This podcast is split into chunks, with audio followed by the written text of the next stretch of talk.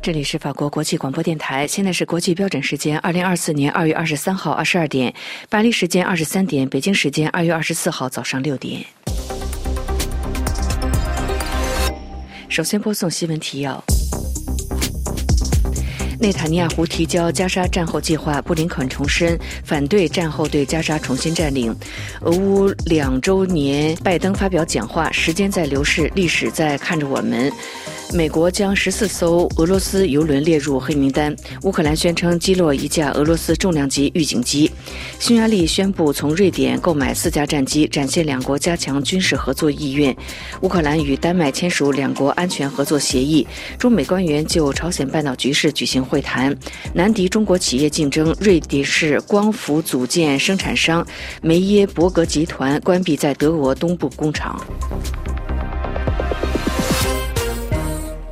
听众朋友，早上好，我是安娜。下面要为您播送这次新闻节目的详细内容。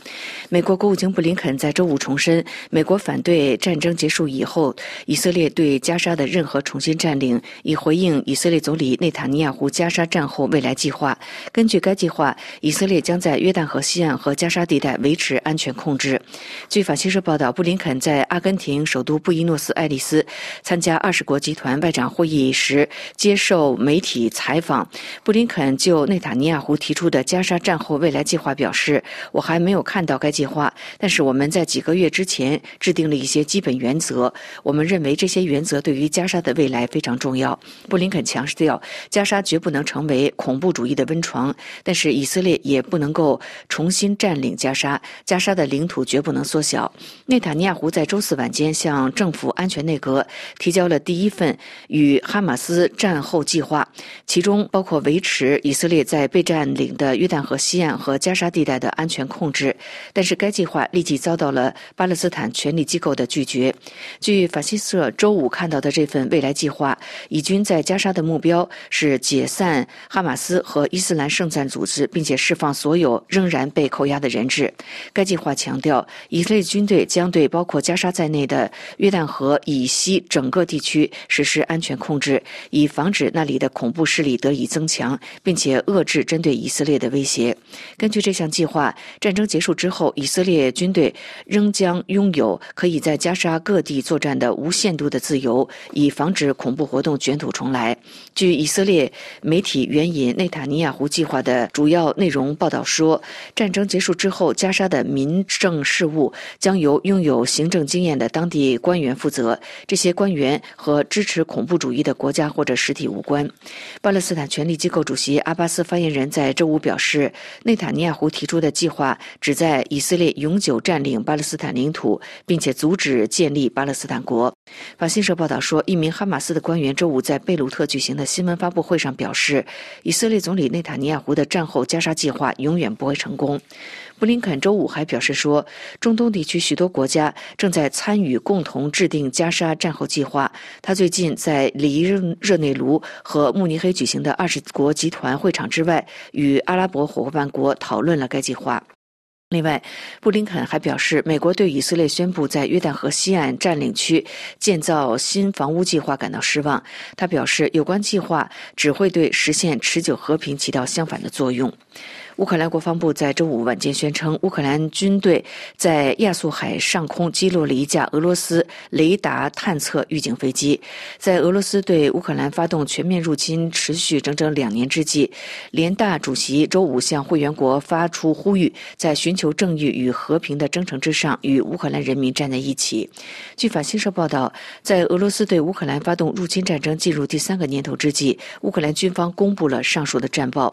俄罗斯方面没有发。表任何的评论，但是俄罗斯南部靠近乌克兰的克拉斯诺达尔地区的地方官员表示，救援人员正在前往飞机失事的现场。乌克兰国防部宣布，在乌克兰国防部情报部门与空军联合行动之下，又一架重量级的俄罗斯 A 五零 U 预警机被击落。声明还称，俄罗斯的 A 五零 U 预警机在飞行当中被击落，是对俄罗斯军事力量以及潜在的军力的又一次沉重打击。乌克兰军。方一月十五号宣布，成功击落了一架俄罗斯 A 五零 U 预警机。俄罗斯 A 五零 U 预警机相当于北约的空中预警和控制系统，属于早期预警飞机，用于监视空中活动、提供指挥和控制支持等任务。法新社称无法立即核实这一信息，不过据社交媒体的视频显示，在漆黑夜晚，当地天空当中出现了多次强光闪烁，然后在似乎是农村地区发生大火。乌克兰在一月份宣布在同一地区击落了一架该型号的飞机。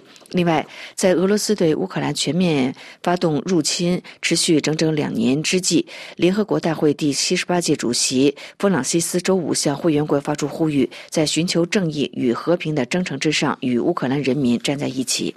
匈牙利周五宣布从瑞典购买四架战机。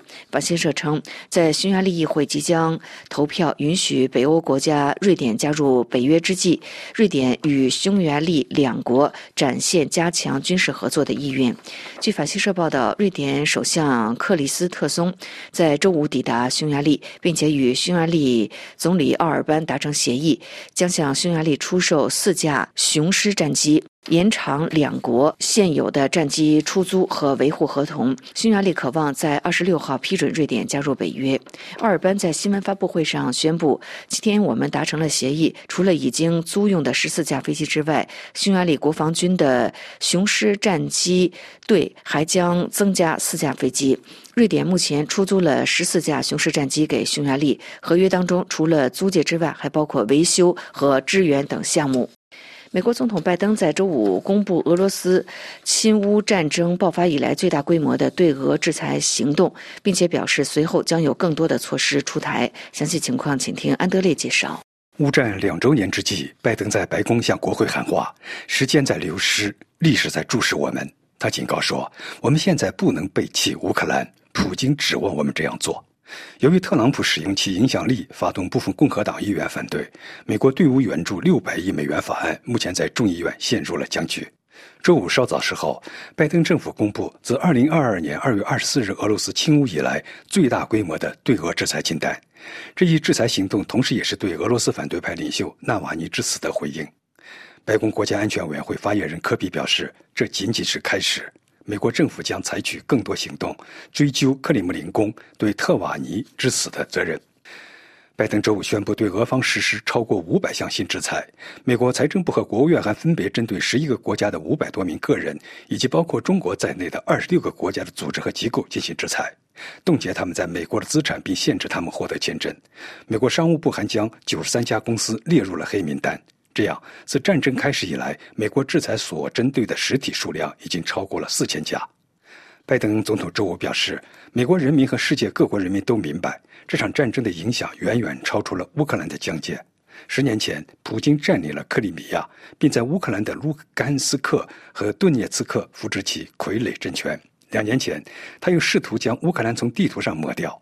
如果普京不为他所造成的死亡和毁灭付出代价，那么他就会得寸进尺。美国以及我们北约的盟友和欧洲以及全世界的合作伙伴们所付出的代价就会增加。拜登同时表示，我们正在采取措施，继续减少来自俄罗斯能源部门的收入。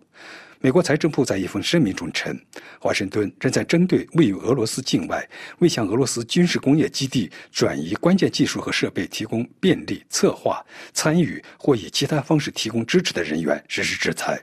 美国财政部警告说，将继续对使俄罗斯能够通过非法渠道重新与全球金融市场建立联系的人，无论其身处何地，实施制裁。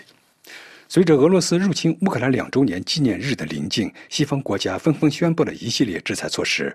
欧盟也就就第十三轮对俄制裁措施达成了一致，而英国已对五十多名个人和公司采取了措施，并宣布向乌克兰交付新的导弹。由于难以抵御中国企业的竞争，瑞士的光伏组件生产商梅耶伯格集团在星期五宣布关闭其在德国东部的工厂。详细情况，请听阿曼婷的进一步介绍。瑞士太阳能光伏组件生产商梅耶伯格星期五宣布，将在三月份上旬停止该集团在德国东部工厂的生产，这是最终关闭工厂之前的第一步。法新社表示，梅耶伯格在德国的这一工厂是德国的主要光伏工厂之一。周五宣布关闭该工厂的消息，对于整个欧洲的太阳能行业来说，都是一个坏兆头。欧洲太阳能业界表示，面对廉价中国电池板的涌入，使自己的生存正在受到威胁。梅耶伯格集团位于德国东部德雷斯顿附近弗莱贝格的工厂开业还不到三年，它曾经被视为是光伏产业在欧洲大陆重新振兴的一个例子。就自己将要关闭德国工厂的原因，梅耶伯格集团表示，这是因为太阳能组件供应过剩和倾销造成了市场扭曲。言下之意是来自中国的竞争。自美国市场准入被关闭以来，中国的光伏组件像洪水一样涌入欧洲，导致价格暴跌。法新社的报道还指出，拥有近五百名员工的弗莱贝格工厂，并不是唯一为光伏组件供应过剩付出代价的工厂。荷兰埃克森集团是荷兰历史最悠久的太阳能电池板制造商，该公司已经于今年一月份申请破产。法新社引述的一位行业专业人士说：“二零二二年年底，全球太阳能电池板市场崩溃。”印度和美国对中国太阳能电池板的边境几近关闭，造成欧洲市场大量过剩，导致降价销售超过百分之五十。面对这些来自中国的低价零部件，在欧洲无人能够匹敌。匈牙利议会下周将表决瑞典加入北约的申请，详细情况请听罗拉介绍。匈牙利议会下周对核准瑞典加入北大西洋公约组织进行表决。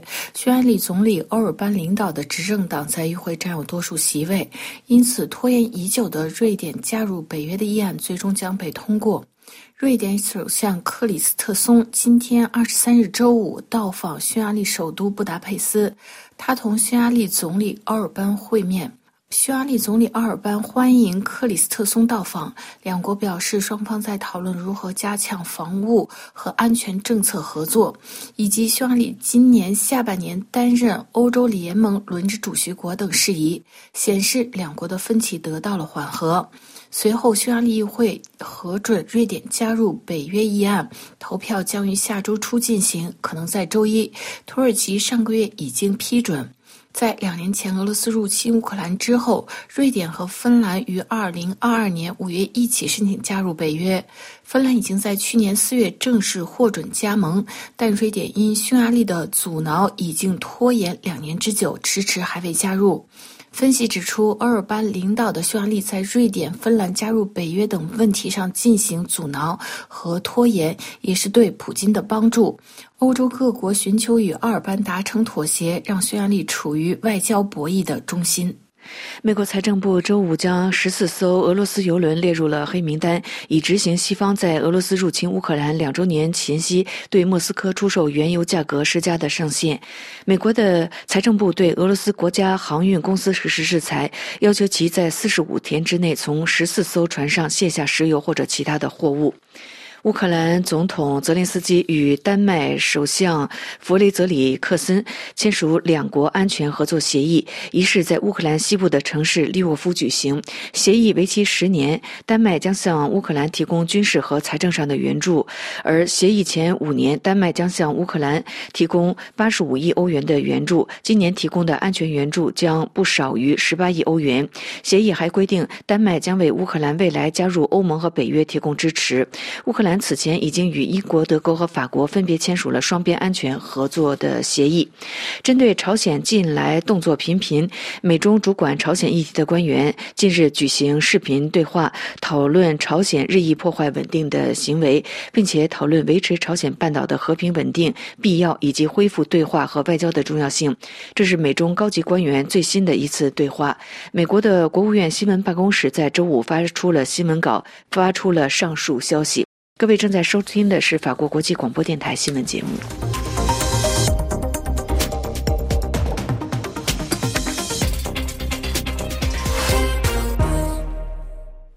听众朋友，接下来请听由安德烈主持的要闻分析。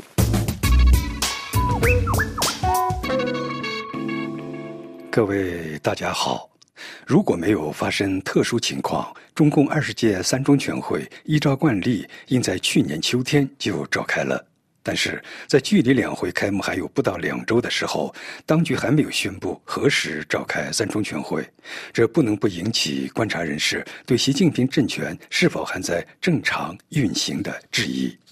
曾在中国担任多年记者、日经新闻社论家中泽克尔撰文分析说，三中全会破例没有在去年召开，原因在于习近平不能暴露自己的弱点。他只有确定能展示自己的实力，才会召开会议。要做到这一点，就得先解决军队中的问题，要先让军队稳定下来。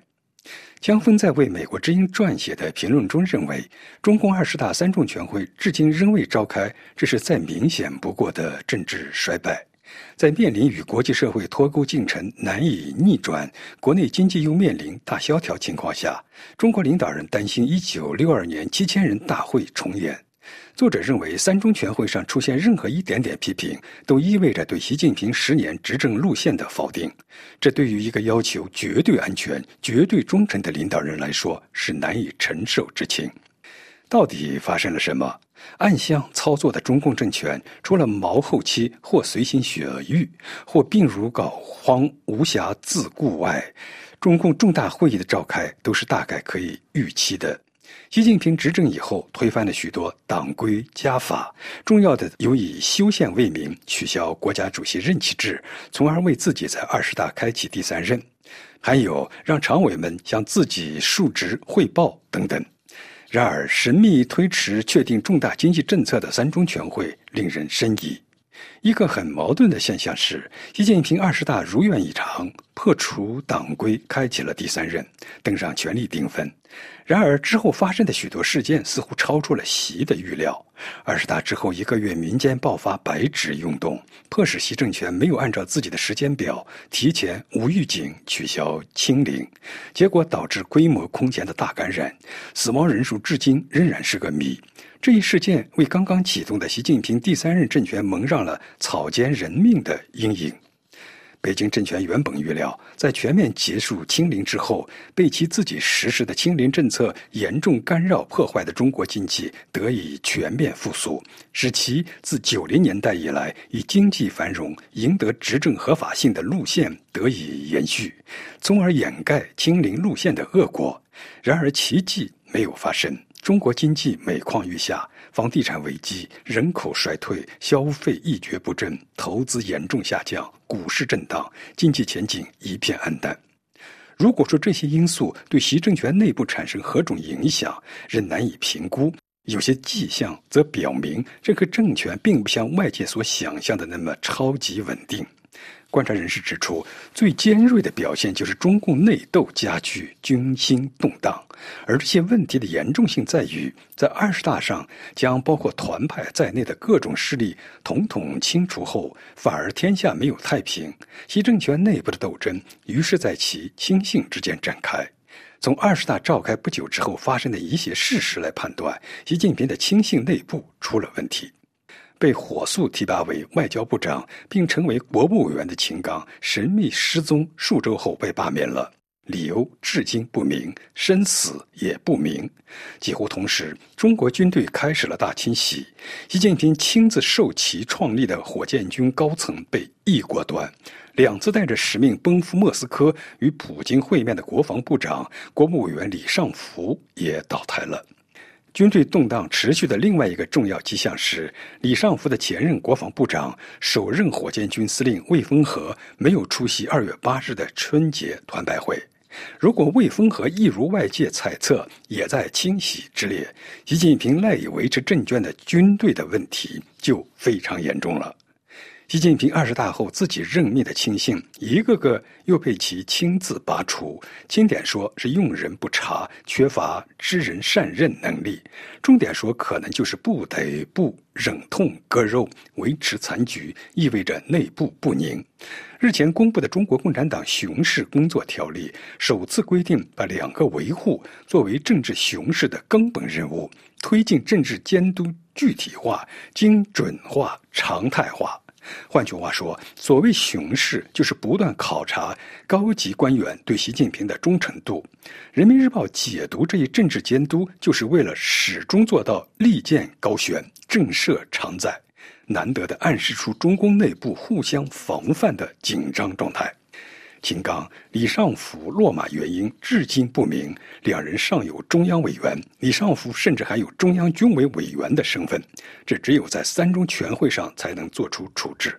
现在距离两会开幕只有十日，此会抢在两会开幕前紧急召开的可能性不能完全排除，或者打破任何先例，干脆在两会之后开。北京之中荣誉主编胡平曾有分析，认为那样的话将引发中共内部更大的混乱。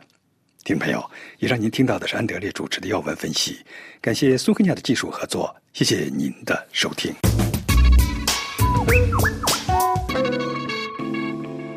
这里是法国国际广播电台，下面请听阿曼婷主持的《法国世界报》摘要。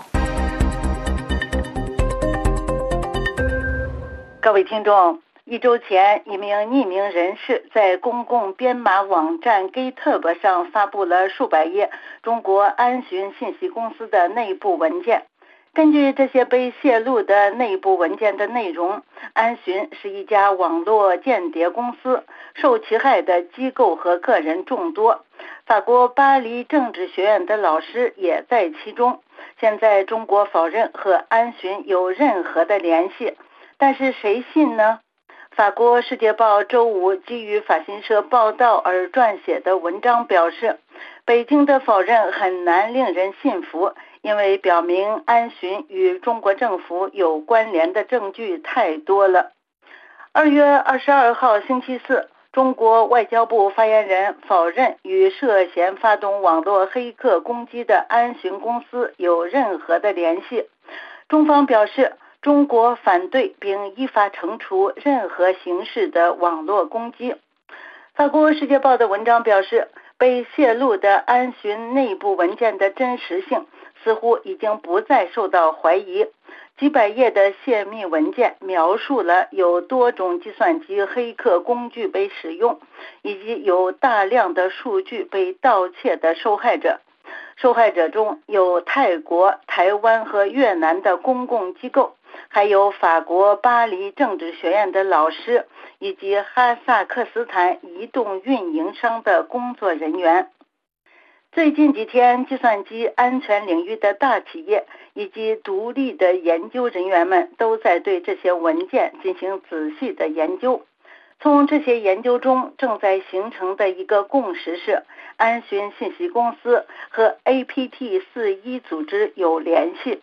APT 四一组织是一个由黑客和分包公司组成的网络，他们受到中国政府的支持，从事邪恶的黑客活动。在这些文件中，研究人员发现了多个先前已经确定的黑客组织的链接。这些黑客组织过去曾经攻击过西藏负责人，或者是从事中国工作的学者。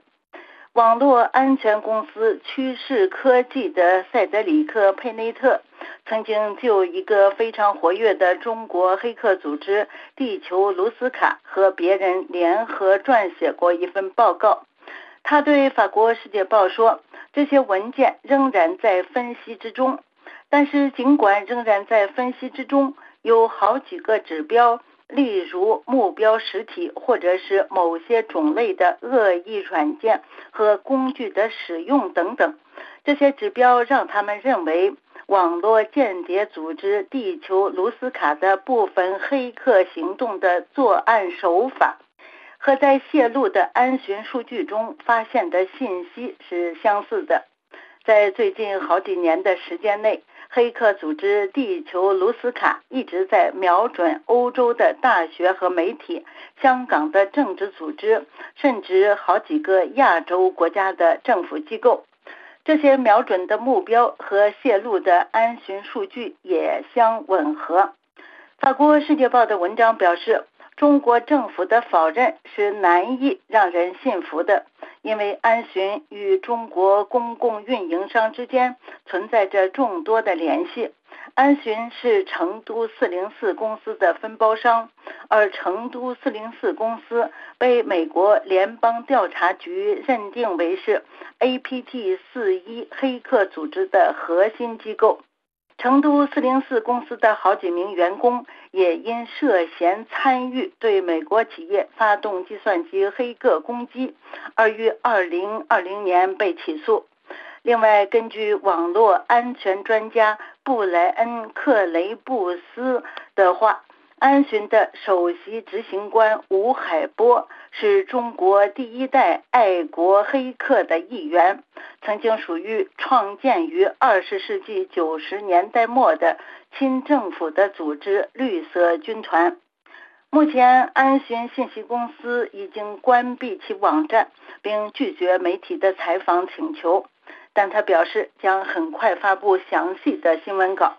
周三，美联社的一名记者看到安巡的成都子公司仍然在营业，其成都子公司里贴着的海报上高举着中国共产党的党旗，相配的标语是“保卫党和国家的秘密是每个公民的义务”。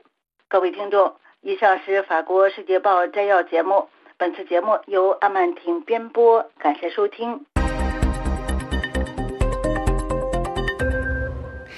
这里是法国国际广播电台，接下来是美国专栏。听众朋友，美国总统拜登将俄罗斯总统普京形容为疯狂的混蛋，引来莫斯科猛烈口水战。在乌克兰战争即将进入第三个年头，俄罗斯反对派领导人纳瓦尔尼猝死于狱中之后，拜登承诺将对莫斯科实施重大制裁，并借此瞄准特朗普。特朗普在最初对纳瓦尔尼之死保持沉默后，周三将美国司法对他的追究比同纳瓦尔尼在俄罗斯的命运。拜登周三晚上在旧金山举行的一场竞选筹款活动上发言，在谈到气候问题时说：“因为有像普京这样疯狂的混蛋以及其他人，所以人们总是要担心核冲突。但人类面临的生存威胁其实是气候问题。”这并不是拜登第一次对普京使用猛话，他先前曾在其他场合称普京是屠夫和战犯，只是这一次更进了一步。克里姆林宫发言人德米特里佩斯科夫周四谴责他成为可耻的言论，说拜登的粗鲁言论无法伤害另一个国家的领导人，更不用说普京总统了。但对美国来说，则是一个巨大的耻辱。佩斯科夫说：“显然，拜登为了内部政治利益，表现得好像好莱坞牛仔。”普京周四对俄罗斯国家电视台就此回应时，笑着讽刺说：“拜登的这番话表明了为什么克里姆林宫会认为拜登是比特朗普更适合的未来美国总统。”普京说：“他不可能对我说，沃勒加，谢谢你干得好，你帮了我大忙。”你问我哪个对我更好？我当时就说过了，而且我仍然认为我可以再说一遍：拜登。来自莫斯科其他人的反应则更为猛烈。普京的盟友梅德韦杰夫说：“世界面临的生存威胁来自于没用的老家伙，比如拜登本人。”他说：“拜登老糊涂了，准备与莫斯科开战。”路透社的报道说，乌俄战争、俄罗斯反对派领导人纳瓦尔尼之死，以及美国声称俄罗斯计划在太空部署核武，导致俄罗斯与西方的关系陷入冷战以来最大的危机。俄美高级外交官说，在他们的记忆中，世界上最大的两个核大国之间的关系从未如此糟糕过，包括在1962年古巴导弹危机期间。普京将美国及其盟国视为摇摇欲坠的帝国，想要摧毁俄罗斯并窃取其自然资源。西方将普京视为独裁者和杀手，将普京的俄罗斯视为敌人。但此前从未有现任美国总统在公开场合用如此侮辱性的言辞来形容俄罗斯领导人。美国总统里根曾在1983年称苏联为邪恶帝国而触怒了莫斯科。不过，在冷战期间，针对领导人个人侮辱性的言辞并不多见。拜登周三在旧金山是为他为期三天的在加州摇摆州竞选活动的一部分，旨在为竞选连任筹集资金。拜登在讲话中还瞄准了他可能的竞选对手特朗普。特朗普将俄罗斯反对派领导人纳瓦尔尼在监狱死亡与自己在美国的司法麻烦进行了比较。因被查出多年谎报公司财务，他被纽约法院处以三点五亿美元罚款。特朗普说，这项裁决是共产主义或法西斯主义的一种形式。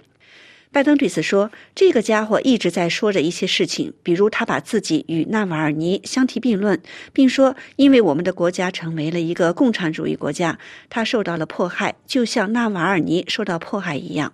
我不知道这到底从何而来。”拜登表示说：“他从没有见过这样的共和党人，他们似乎没有什么道德底线，不知道什么才是对人最重要的。”特朗普没有将纳瓦尔尼之死归咎于普京，而拜登则表示，毫无疑问，俄罗斯总统对此负有责任。拜登周四在加州会见了纳瓦尔尼的妻子和女儿。他在会面后说：“纳瓦尔尼是一个具有惊人勇气的人，他的妻子和女儿也在效仿他，这令人惊叹。”他重申，在纳瓦尔尼去世之后，华盛顿计划将对俄罗斯及其领导人普京实施一系列制裁。美国副国务卿努兰周四表示，将在未来几天内公布成百上千的制裁措施中，一部分将针对对纳瓦尔尼之死的责任人，但大部分将打击普京的战争机器，以弥补现有的制裁漏洞。新措施的出台正值俄罗斯全面入侵乌克兰两周年。听众朋友，以上的美国专栏由林兰编播，感谢收听。这里是法国国际广播电台，下面重播新闻提要。内塔尼亚胡提交加沙战后计划，布林肯重申反对战后对加沙重新占领。乌克兰战争两周年，拜登发表讲话。时间在流逝，历史在看着我们。美国将十四艘俄罗斯油轮列入黑名单。乌克兰宣称击落一架俄罗斯重量级预警机。匈牙利宣布从瑞典购买四架战机，展现两国加强军事合作意愿。乌克兰与丹麦签署两国安全合作协议。中美官员就朝鲜半岛局势举行会谈。南敌中国企业竞争，瑞士光伏组件生产商梅耶伯格集。集团关闭在德国东部工厂。听众朋友，接下来请您继续收听专题节目。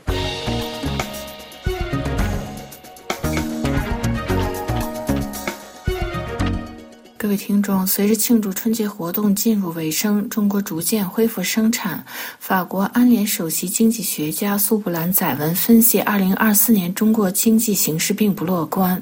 苏布兰曾在世界银行和法国财政部工作。他于二月二十二日在《经济回声报》载文分析，二零二四年中国经济增长会进一步放缓。二零二三年，中国经济虽然达到了官方设定的百分之五左右的增长目标，就是二零二三年世界第二大经济体中国国内生产总值增长了百分之五点二。不过，属于近几十年来增长最低的一年。根据中国官方的消息，中国三十一个省份中有十七个没有达到二零二三年 GDP 的目标。另外，中国房地产危机持续，岁末年初中国股市暴跌，导致中国政府采取全方位的干预措施，从增加财政支持到注资救市等手段，让中国房地产和股市危机有所缓和。法国经济学家苏布兰认为，二零二四年中国经济形势并不乐观。由于中国消费者的信心危机也削弱了中国经济发展。中国政府结束了严厉的控制新冠疫情措施，不过中国经济没有出现预期的反弹。从短期来看，中国消费者因财产和金融储蓄缩水而情绪低落。中国房地产比新冠疫情大流行前低了百分之二十六，房地产的泡沫已经。破灭需要关注的是，面对美国和欧洲等西方国家的快速脱钩，外国向中国的直接投资也在迅速减少或者出现贬值。如汇丰银行曾经大量投资中国来促进自己的增长。《华尔街日报》近期的消息显示，二零二三年的最后三个月，该银行亏空了一点五三亿美元，主要是由于所持的交通银行的股份大幅减值。中国经济增长放缓，从此前多年年两位增长率下降到最近的十年个位数字。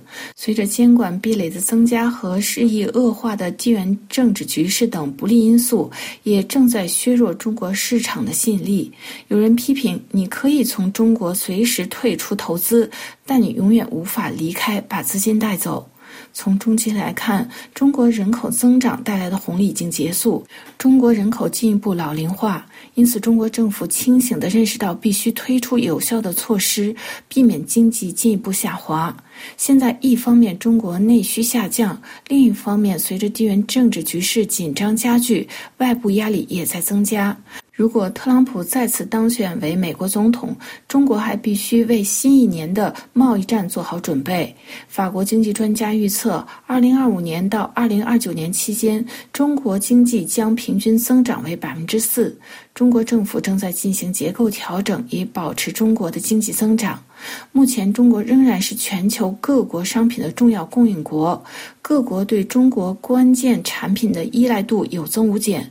如美国从中国进口近百分之五十的关键产品，而且中国出口的产品技术含量比以前更高，中国产品出口地也更加多样化。法国经济专家苏布兰指出，中国围绕三个新领域制定了最佳的产业政策，就是电动汽车、电池和太阳能产品。这与美国和欧洲产业政策完全相同。中国电动汽车以其无与伦比的价格比，在欧洲市场具有竞争力。中国还拥有百分之五十六的电动汽车的电池市场份额和全球百分之八十的太阳能组件生产能力。即使发生全，面的半导体的战争或不合理的保护主义，西方也很难迎头赶上中国。法国经济专家苏布兰认为，中国需要不惜一切代价避免经济发展停滞不前，特别是那些官方企业效率不高。同时，需要给中国中产阶级更多生存空间，让这些消费者恢复信心，来带动中国经济的增长。各位听众，今天的今日经济专题节目由罗拉编辑播报，跟大家介绍中国经济增长进一步放缓。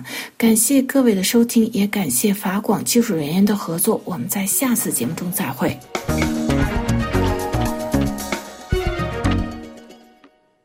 这里是法国国际广播电台，听众朋友，明天专题节目时间要为您安排播出印太纵览，欢迎收听。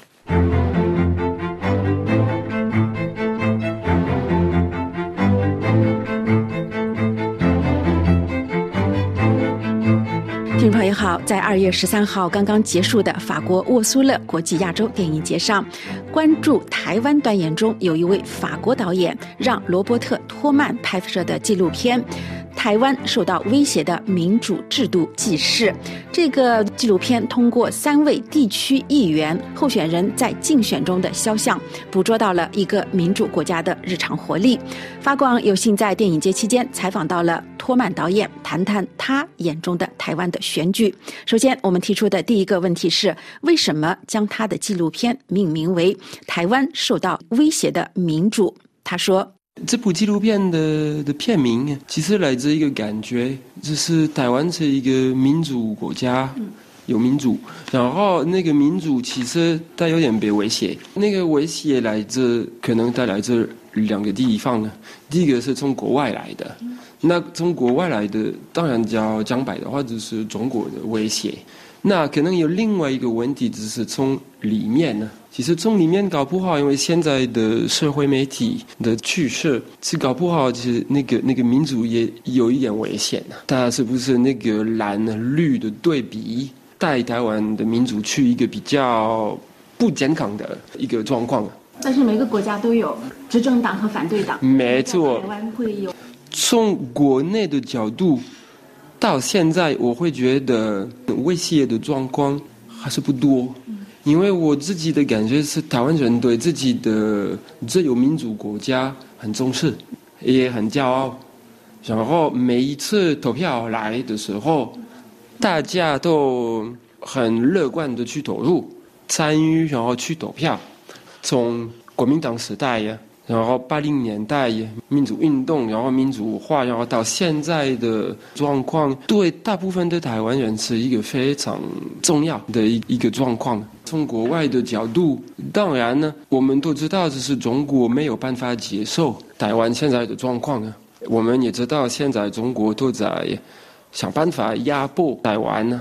从很多不同的角度，可能军队的角度，飞机就是航空呢。可能某一些军队的动作给台湾压力，那在国内里面呢，也会是我的纪录片里面的一个片段呢，一个政治人物提醒大家说，因为台湾是一个自由民主的国家，就里面国内的声音都可以啊，只是不会一个声音会被禁止，因为什么不同的立场啊。那就从这个角度，他提醒大家说，其实中国它可以给钱呢，给一些人，然后那些人可以开一个协会啊之类，汉呢啊，啊我们要同意，我们是中国人，什么什么都可以。那那些声音其实是合法在台湾的，但是是威胁台湾的民主。那我自己我没有放在纪录片里面，但是我去去参加去听一些演讲。台湾有一些人呢，在研究，特别现在那些阴谋论啊，还是那些网络啊，其实中国很厉害，在用网络来影响台湾的民族，只是有 TikTok，有小红书，他也会用一些呃 YouTube，呃一些很多这个媒体其实都有。那就是这个原因啊！我我我我是这样，我是这样，用们那些只是威胁有一个对。除了这个地方选举之外呢，我们刚刚经历过这个总统和立法选举，就是在全国性的选举和地方选举这两种选举中间，你有没有发现其他的更特别的地方？这一次的总统选举，因为投票的时候我不在台湾呢，但是我就从比较外外面呢看看呢。但是我们讲那个政治的的讨论啊，还是什么的，就是国会、立法院呢，在新政府就。执政的是民进党，但是国会就是国民党，那就是一个不完美吧、不理想的状况呢。不过台湾已已经有发现过吧？因为陈水扁时代有八年呢，政府其实国会都是国民党，国家还是可以往前走。那这一次很特别，因为有第三人，那呃柯文哲，柯文哲其实真正的音乐就是他，因为虽然他没有选上总统。但是他在国会有八个席位，等于说在接近未来呀，不管是民进党还是国民党，在国会讨论呢，还是什么法律，那他一定要跟柯批的政党呢要合作，因为其实是不一定。我觉得因为柯 P 是很奇怪的一个人呢，呃，不要忘记的是柯 P 他是怎么在那个政治舞台起来，是民进党让他，对不对？只是。第一次选呢，台北市市长呢，因为那时候我记得是那个连战的儿子连胜文对，然后就因为很危险，假设有可比连胜文，然后一个民进党的候选人很危险，一定是连胜文应该会选上，啊那时候民进党就让可比去选了，然后自己的候选人就退掉。那柯 P 其实也非常谢谢民进党，然后后来他就开始往国民党越来越，然后开始批评民进党，民进党啊，柯 P 到底在立法院他会怎么做是很奇，我我不晓得，我不晓得是很奇怪，因为其实后来呀，他自己说我是中间的声音呢。但问题是，他中间的声音的内容是什么？嗯，我们不太确定啊。就要等到真正的国家国会开始工作吧，看看状况。那另外一个确定的是，投票率好像在百分之七十多，就是蛮多。然后赖清德选上，等于等于说，在某一方面呢，就是他很多很多台湾人觉得。一蔡英文的这个状况要继续下去吧，那另外一面呢？因为这个是我以前在台湾常常有听到，就是有一些人也觉得八年的时间一个政党也太久了，可能是这个原因呢。在国会其实很多人在地方呢就选了国民党的，因为他们觉得那些公务员啊，那些政治人物在一个地方太久也不是健康的，是要换人呢。就可能从这个角度我们可以看呢。五月二十号，蔡英文就要离副当总统了。当然，台湾人批评说民进党有很多问题，但作为蔡英文一个总统，八年来他对台湾做出的向走向世界，还有让世界看到台湾做的还是很不错。你觉得呢？我怎么讲？国内的声音很多，然后不管是当然国民党批评他，只是他不管他要做什么会批评他。那呃，党内也很多人。有一些批评呢，然后我有去听一些民进党党内的一些讨论会，其实都会批评。他们批评的哪一面是民进党政府有点忘记老百姓，有一点这个是对党员与民间参与的。我去我去听一个民进党内的一个讨论会，那时候有很多党员呢，跟有来听的，有一些非常高级的干部的，从下面出来的声音很不友善呢。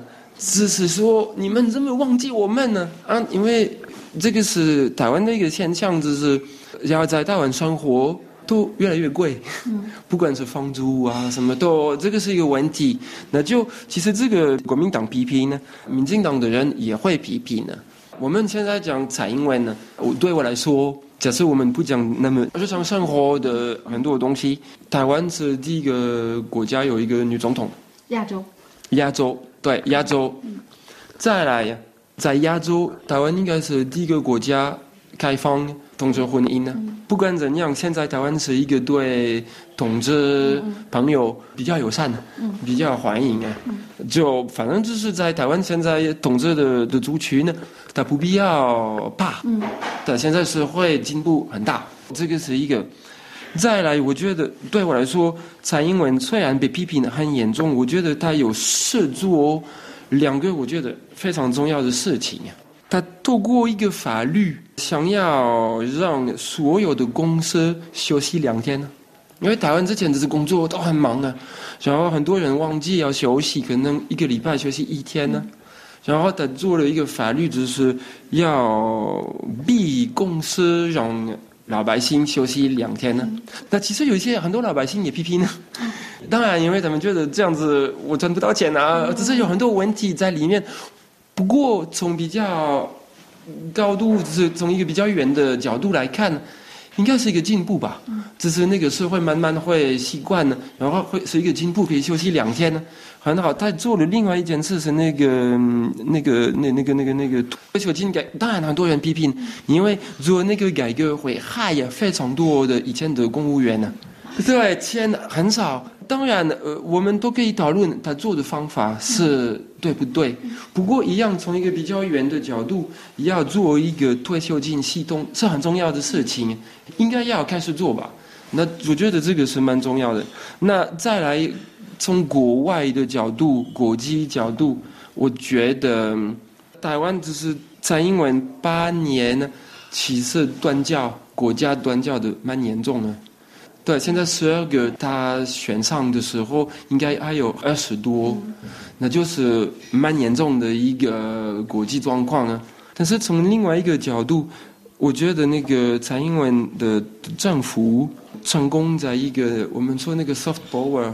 软实力，其实他们有想到另外一个方法，让台湾在舞台上边有一个位置，让大家看到台湾。其实非常多人就有看见台湾。我觉得那个疫情，那个 COVID-19 呢，也有帮忙啊。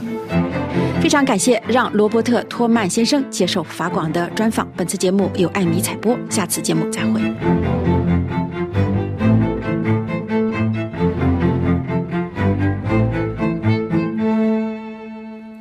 这里是法国国际广播电台，听众朋友，在明天专题节目时间要为您安排播出印太纵览，欢迎收听。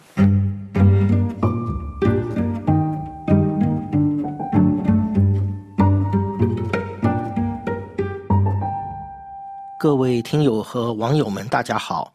二零二四年一月二十七号星期六是法兰西共和国与中华人民共和国发表建交联合公报六十周年纪念日。就此，本台法广中文近日安排了一些特别节目。法语世界专栏在一月十九号上周五的第六十集节目中，回顾了法兰西太阳王路易十四于十七世纪末派遣首批国王数学家傅华。为康熙皇帝效力的往事，法兰西国王的这一决定是应佛兰德传教士南怀仁神父之请，在一六八四年下半年时做出的。由六位法兰西国王的数学家组成的首批赴华使者，都是精通天文和地理的法兰西科学院院士、天主教耶稣会传教士。二零二四年也是路易十四国王决定启动法中官方交往三百四十周年。由尼古拉编译和播报，感谢收听。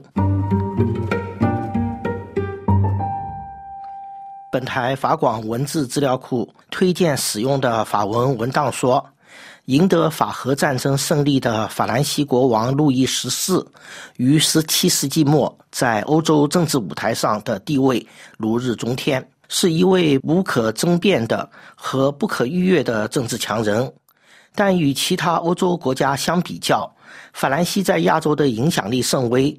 当时，澳门已处于葡萄牙的管制下，荷兰统治着马六甲，而英国人的贸易则已遍布印度洋上的各个地区。法兰西则寻求在远东增强其影响力。一六八四年九月十五日。路易十四国王在凡尔赛宫接见了耶稣会传教士百应里神父。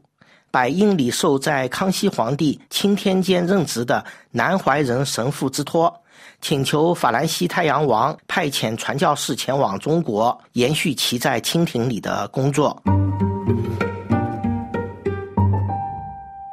法文资料说。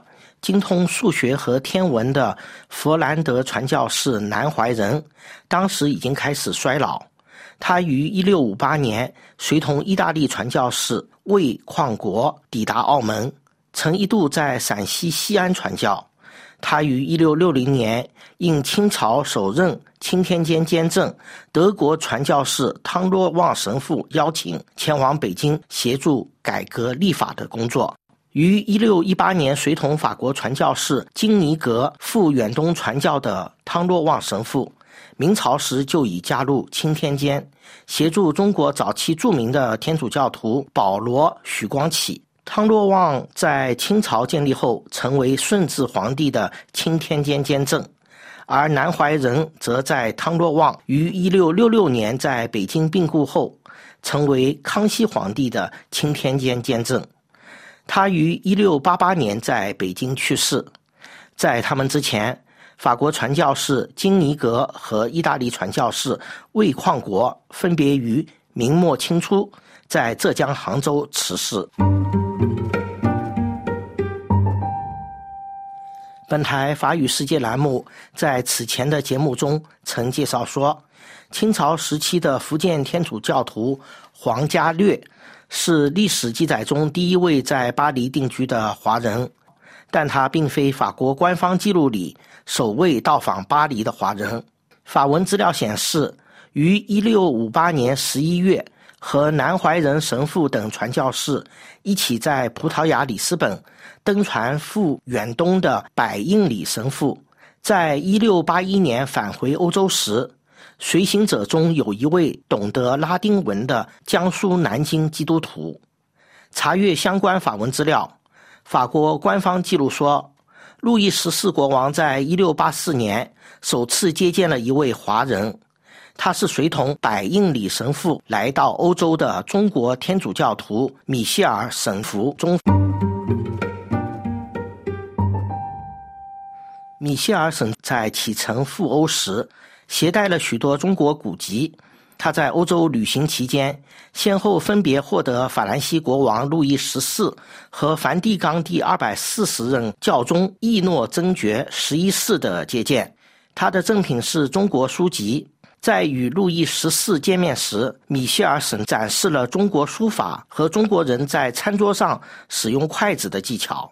有资料说。他对法兰西国王决定派遣由洪若汉神父牵头的国王数学家使团赴华，有推波助澜之功。米歇尔省在中国的知名度不大，他在欧洲逗留了十年之久，于一六九二年乘船返回中国的途中，在非洲好望角附近的水域，可能是因感染痢疾不治身亡。各位听友和网友，以上是法国国际广播电台中文法语世界专栏的第六十一集法中交往特别节目。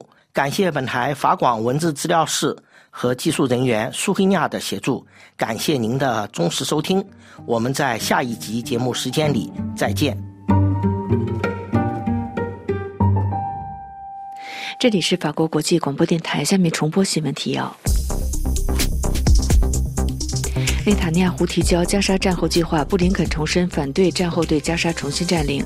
乌战两周年，拜登发表讲话：“时间在流逝，历史在看着我们。”美国将十四艘俄罗斯油轮列入黑名单。乌克兰宣称击落一架俄罗斯重量级预警机。匈牙利从瑞典购买四架战机，展现两国加强军事合作意愿。乌克兰与丹麦签署两国安全合作协议。美中官员就朝鲜半岛局势举行会谈，难敌中国企业竞争。瑞士光伏组件生产商梅耶伯格集团关闭在德国东部工厂。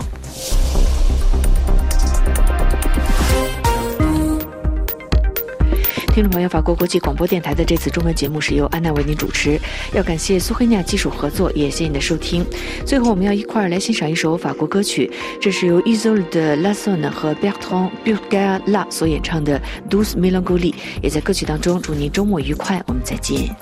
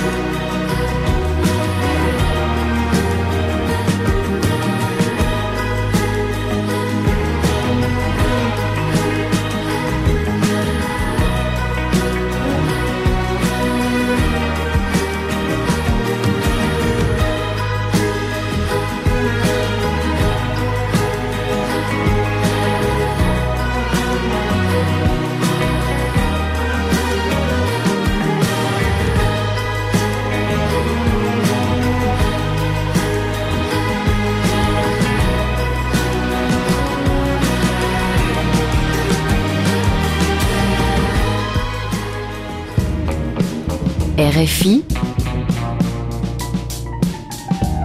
Radio France Internationale